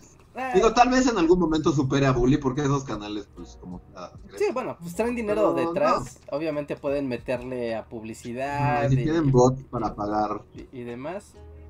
Pero sí es muy, es muy triste porque esa fórmula funciona cuando dices, ah, mira, eso es algo pa- que pasan en tele y lo repiten en internet. Porque, ah, ok, perfecto, es tele que mandaron a internet. Va. Pero hacer el formato tele cuando no sales en tele es bien triste. A, mí, a mí se me hace súper triste porque aparte es como. Let it go. O sea, Amigo, solo no sé, no sé, no sabría describir como. Pero ese intro, entre, bueno, no entren al canal. O sea, sí entren, pero no se suscriban y pongan comentarios negativos. pero vean el intro así de Carlos Loret, así caminando. Caminando por el mundo, soy un conductor de noticias. Ah, ah, así como en la avenida central, así en Nueva York. Oh, sí, yo, la noticia. O sea, ¿cuánto se gastaron en hacer eso? Para un canal que tiene 200 mil suscriptores. Y pues quién sabe qué línea por video. editorial traiga el, show, ¿no? Pues yo no lo he visto, pero... Eso está lavando un montón de dinero, yo se lo digo. Ajá, o alguien está haciendo eso, sí, pues tiene está organizando ahí, algún grupito de empresarios, algún multimi algún millonario está ahí metiendo todo para pues tener una plataforma. Créanos cuando decimos que sabemos de lo que hablamos. Lo sabemos de primera mano. Sí, aquí nadie se adivina, se pone aquí a tentar el aire. Uy, no, sí, qué asco. Jorge Castañeda tiene su sección. Y toda la nefastez horrible que puedas imaginar. Pero, ¿ya viste al chaparrito ese que, que seguro salía, salía en Tebasteca? Y está en varios thumbnails. Creo que ahora hace deporte es que no, o algo así. Ah, es Luis García, ¿no? No, aparte, no, no, Luis García es otro. Siento que esto está funcionando como publicidad para el canal y no quiero, o sea, quiero que esté... Sí, está siendo contraproducente. Que sea como una campaña de saboteo. Sí, sí, ya no hablaré de él. Hasta ahí mi opinión, no lo volveré a mencionar jamás. A partir de ahora será como Voldemort. El canal que no debe ser mencionado. El canal que no debe ser nombrado. Hay muchos canales que no deben ser nombrados a estas alturas. Ya se está volviendo esto un, lugar bastante diverso, digámosle. Ah, ok, pues, ¿hay más superchats, Andrés? ¿Hay algo más? Sí, ya, esta es la recta final. Déjenme ir a los superchats de la recta final. Si quieren decir algo más, gente del chat, es un momento. Mientras me voy a transformar en el profesor Pizza porque ya. Es hora de los filtros. Es hora de los filtros locos. Eh, Ramón Alberto, muchas gracias Ramón, dice, mm, mm, dice, me gusta creer que es una coma y no un punto. Chan, chan, chan. No sabemos a qué se refiere. Sí, tal vez no. Pues, explícanos, Ramón, ¿a qué te refieres? Ese tipo de cosas random solo se le permiten a Oye Max. que hablando de Oye Max, está que sigue. Oye, Max. lo que no me decepcionará, a ver. Solo dice, ¡Wow! Luis está en la casa, 100 corazón, 100 corazón, 100 corazón. ¿Por el rant? ¿Ante Anti Loret? No sé, no sé. Supongo, ¿no? Por el tiempo se asumiría que así es por eso. Ok. Y Mauricio Barreto preguntaba si ese canal, el canal que no puede ser nombrado, estará financiado por nuestros impuestos. Sí, segurito, hay, hay, algo chueco. No sé si nuestros impuestos, pero hay algo chueco. Sí, eso El dinero de los Salamanca está financiando ese canal. sí. Y Arturo Guerrero nos dice: ¿Saben algo de la modificación de la ley que supuestamente impide a los caseros sacar a los inquilinos morosos? Ah, caray, está muy específica esa pregunta pero yo no. Este, yo escuché algo así, este, que sí, que alguien, algunas, creo que fueron unas mujeres, no sé de qué, de Morena, hicieron esa propuesta para que, ajá, porque todos estamos pobres, entonces si tu inquilino te deja de pagar, no lo puedes sacar porque todos estamos pobres. Pero creo que no pasó. Pues es que eso... y, lo sé porque me contaron de ello, la verdad no, no he visto ninguna nota. Sí. O puede que sea una propuesta, ¿no? Apenas, entonces. Sí, yo creo que es una propuesta. Una propuesta de ley. Como la propuesta de ya no hacer memes, porque son ofensivos y molestan a la autoridad. ¿Hay una propuesta de eso? Sí, hay una propuesta de ley para dejar de hacer memes porque distorsionan la realidad. O sea, yo, a mí no me gusta que distorsionen la realidad, pero no haría una ley contra los memes, viola la libertad de expresión. Pero solo sirvió para que les hicieran memes, ¿no? Ajá. Sí, seguro. Sí, sí, sí. Yo podría hacer un, un meme de Chems, de perro grande, perro chico, con, eso, ¿eh? Sí, sí. Sí, ¿no? Pero... He soportado hacia los medios de comunicación durante 20 años, ¿no? Sin problema. Y el chiquito así de, me da ansiedad un meme. Pero Ay, es que. Pero bueno, nuestro presidente es el perro chiquito, ¿no? Sí, nuestro presidente es el perro chiquito. Me da ansiedad. Pero además, ay, es que nuestros legisladores son tan chafas. ¿En qué momento se les ocurren esas propuestas? Claramente no conocen ni la constitución para siquiera tener esas ocurrencias. Ujú. Porque si, o sea, es como de, pues bien, es violatorio a un derecho fundamental de entrada. Y luego está, es violatorio a un derecho constitucional, o sea, dude. Ya, o sea, no desperdicies saliva en algo así. Sí, no, es un desperdicio. Pero bueno, yo creo que con esto ya llegamos al Las final. nubes de abajo del podcast son muy relajantes. Sí, yo también me lo Sí. estoy viendo y tranquilamente puedo estar así Sí. platicando viendo esas nubes. Están bonitas. Está, creo que me gustan más que el Cyberpunk Los Simpson. Pues es lo que toca, lo que. YouTube nos, nos otorga cada semana. Pero bueno, creo que con esto llegamos al final del podcast pandémico de hoy. Les agradecemos a todos haber estado aquí, haber cooperado y ayudado con sus superchats o sus sistemas de membresía. Gracias a ustedes, esto continúa. Les recordamos que hay video de la semana. Entonces, vayan a ver para conocer cómo fue la transición democrática, entre grandes comillas, de México. Conózcanla en el nuevo video, comenten y compartan. Y no olviden suscribirse. ¿Me falta algún mensaje, Reija?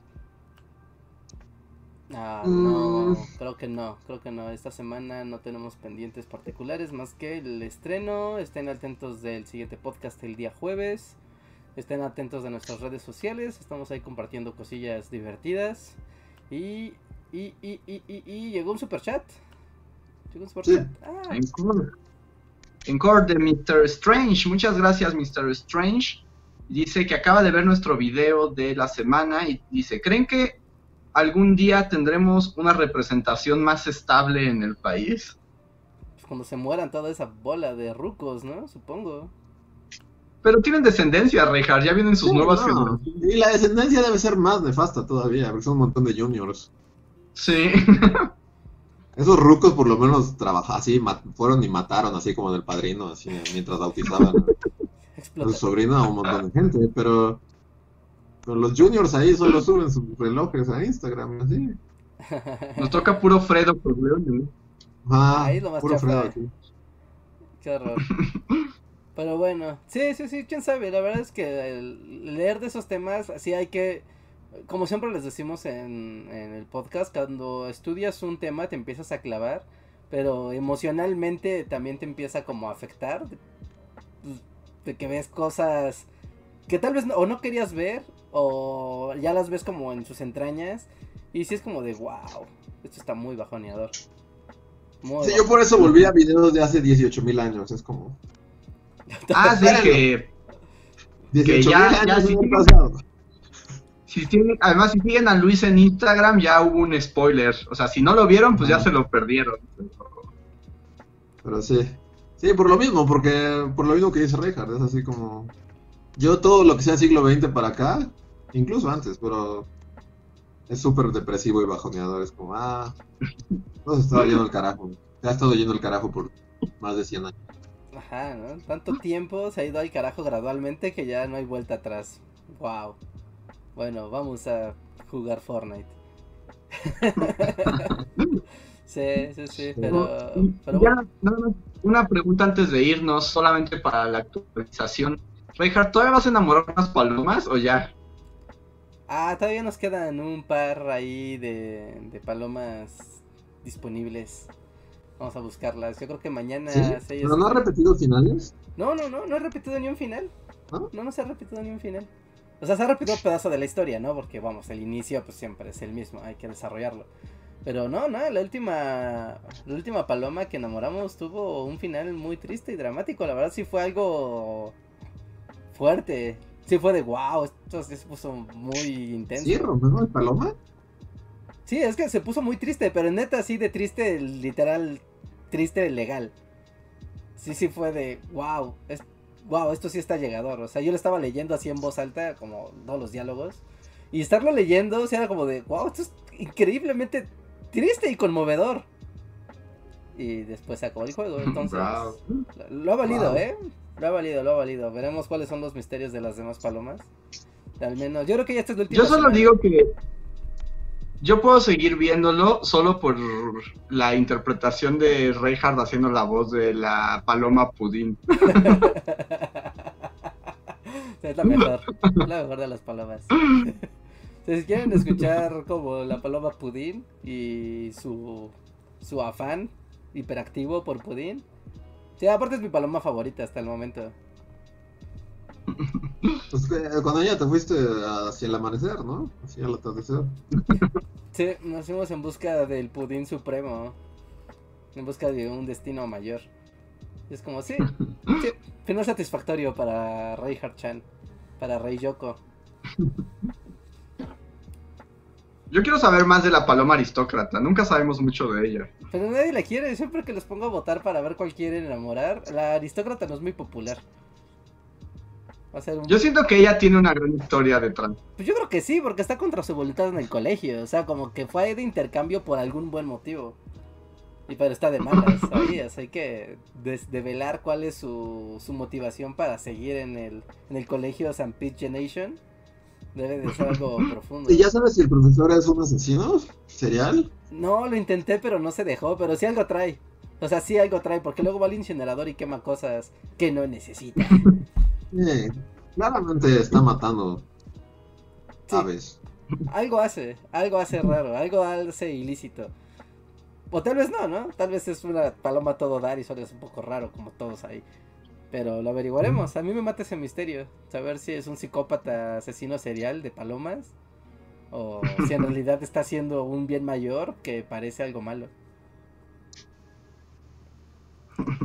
Pero. Pues sí. Sí, pasen al canal. Vayan al dojo de Reinhardt, suscríbanse al dojo de Reinhardt para ver aventuras de palomas. Sí, tenemos al menos dos palomas. esta es la última delante. semana, Paloma. Sí, esta ya es la última semana paloma, ya, ya me está empezando a, a aburrir, ¿no? La, la dinámica.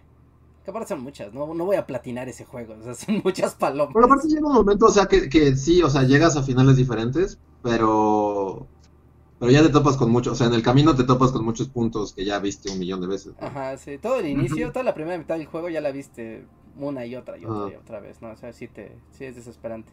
Y como siempre van como... Más bien tienes que pensar, tienes que recordar en lo que ya hiciste para no volver a hacerlo, e irte por otro camino, ¿no? Ajá, pero pues ya sabes, como es un árbol de decisiones, o sea, conforme te vas, te vas alejando, pues más diferentes, pero todo el principio, la primera mitad del juego es... No importa lo que hagas, es No. muy similar, ¿no? Es muy, muy, muy, muy, muy similar. La idea de la marmota, pero de palo. Ajá, sí, aparte para volver todavía más raro. Bill Murray en la escuela de las palomas. Pero sí, vamos a enamorar palomas. Pasen al dojo, aparte se pone divertida la conversación. Pues ahora sí ya. Es momento de partir.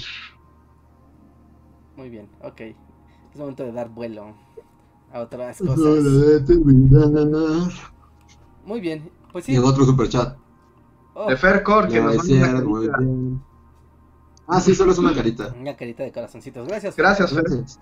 Muy bien, pues no olviden, pasen al canal de Bully, vean el estreno de esta semana, compártanlo, hablen con su familia y con sus amigos como si tenían expectativas cuando llegó Fox. Fue un momento que vale la pena platicarlo, ¿eh? O sea, con la- los mayores o con la familia, es como, wow, sí, cuando hubo esperanza, gran momento.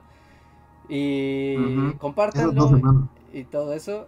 Y pues ya, ahí estamos amigos. Nos vemos el próximo jueves en el siguiente podcast. Bye. Va. Ah, sí, sí llegó un super, o sea, bueno, Ah, sí ah, decía algo el superchat. Ah, ok, ok, ok, ok, ok. ¿Ya cortamos? No, no, todavía Ah, estamos dentro. Puedes leerlo ¿Seguimos porque al ya aire? apagué mi tablet. Ah, ok, ok, no. El no. superchat, ñana. Supongo que para que Andrés haga la voz de la paloma aristócrata con Reinhardt. o sea, tienen que hacer videollamadas, supongo. Y hacer representación de. Y, y- y leer las partes de la paloma mientras Reinhardt juega. Ajá, y entonces yo hago a Rey Yoko Chan y, y Andrés hace a la paloma aristócrata. Mientras trato de enamorarlo. La paloma aristócrata es una que no sabía barrer o algo así. Ajá, es la que no Una vez la pusiste a barrer, ¿no sabía? Ajá, sí. Ah, sí, me caga esa pendeja. Bueno, pues es una paloma aristócrata, ¿no? Digo ¿Qué nada. esperas? Pero ahora sí, vámonos. Gracias. No. Nos vemos, bye. Ay. Ya bien involucrado con las palomas. Síguenos en Facebook, Twitter y YouTube con el usuario Bully Magnets. También suscríbete a nuestro podcast en iTunes y en la app de Mixler para tener lo más nuevo de nuestros contenidos siempre a la mano. Deja tus comentarios, suscríbete, compártenos con tus amigos y recuerda, Bully Magnets, donde la historia en verdad es divertida.